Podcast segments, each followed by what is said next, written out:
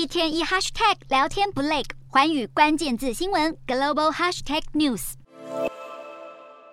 当地时间十九号上午十点四十四分，也就是台湾时间傍晚五点四十四分，女王的橡木灵柩被放置在拥有百年历史的炮车架上。由皇家海军护送移驻西敏寺举行国葬，查尔斯三世、安妮长公主、安德鲁王子、爱德华王子以及王储威廉王子和哈利王子等王室家族成员步行跟随，送女王最后一程。国葬仪式在台湾时间晚间六点正式开始，王室成员由国王查尔斯三世与皇后卡蜜拉带领。跟随在女王灵柩后方，一同进入西敏寺。凯特、梅根站在一起，身旁是乔治王子和夏绿蒂公主，场面肃穆哀戚。女王的国葬由西敏寺座堂主任牧师霍伊尔主持，坎特布里大主教威尔比讲道，英国大英国协秘书长史考兰德和英国首相特拉斯领导读经。伊丽莎白二世当年与丈夫菲利普婚礼上的圣歌也在葬礼上出现。女王一九四七年在西敏寺成婚，一九五三年在西敏寺举行加冕仪式，最后也在这里向大众告别，象征一个时代的落幕。葬礼的最后，王室禁卫骑兵团奏起挽歌最后岗位，西敏寺和全英国进行两分钟默哀，宣告仪式结束。